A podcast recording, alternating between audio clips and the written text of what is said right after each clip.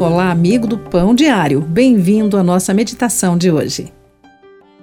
A mulher idosa não falava com ninguém, nem pedia nada no lar onde estava.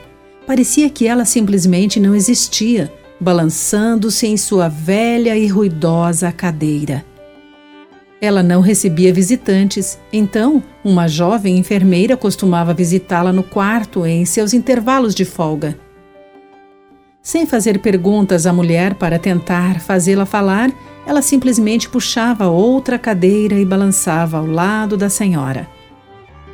Depois de vários meses, a mulher idosa disse a ela: Obrigada por se balançar comigo.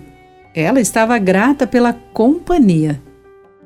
Antes de voltar ao céu, Jesus prometeu enviar um companheiro constante aos seus discípulos.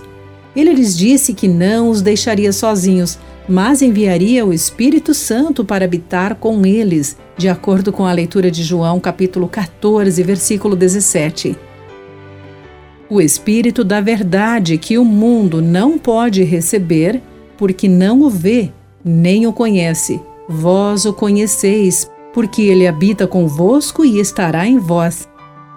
Essa promessa ainda é verdadeira para os cristãos hoje. Jesus disse que o Deus triuno faz sua morada em nós. O Senhor é nosso próximo e fiel companheiro durante toda a nossa vida.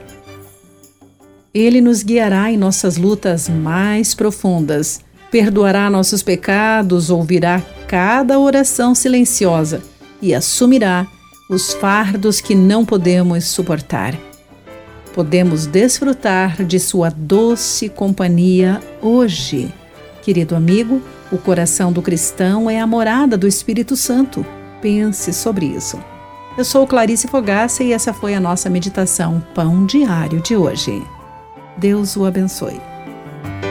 Acesse o nosso site pãodiário.org para conhecer nossos recursos e solicitar o seu devocional Pão Diário, nos escreva através do e-mail rádio@pãodiario.org.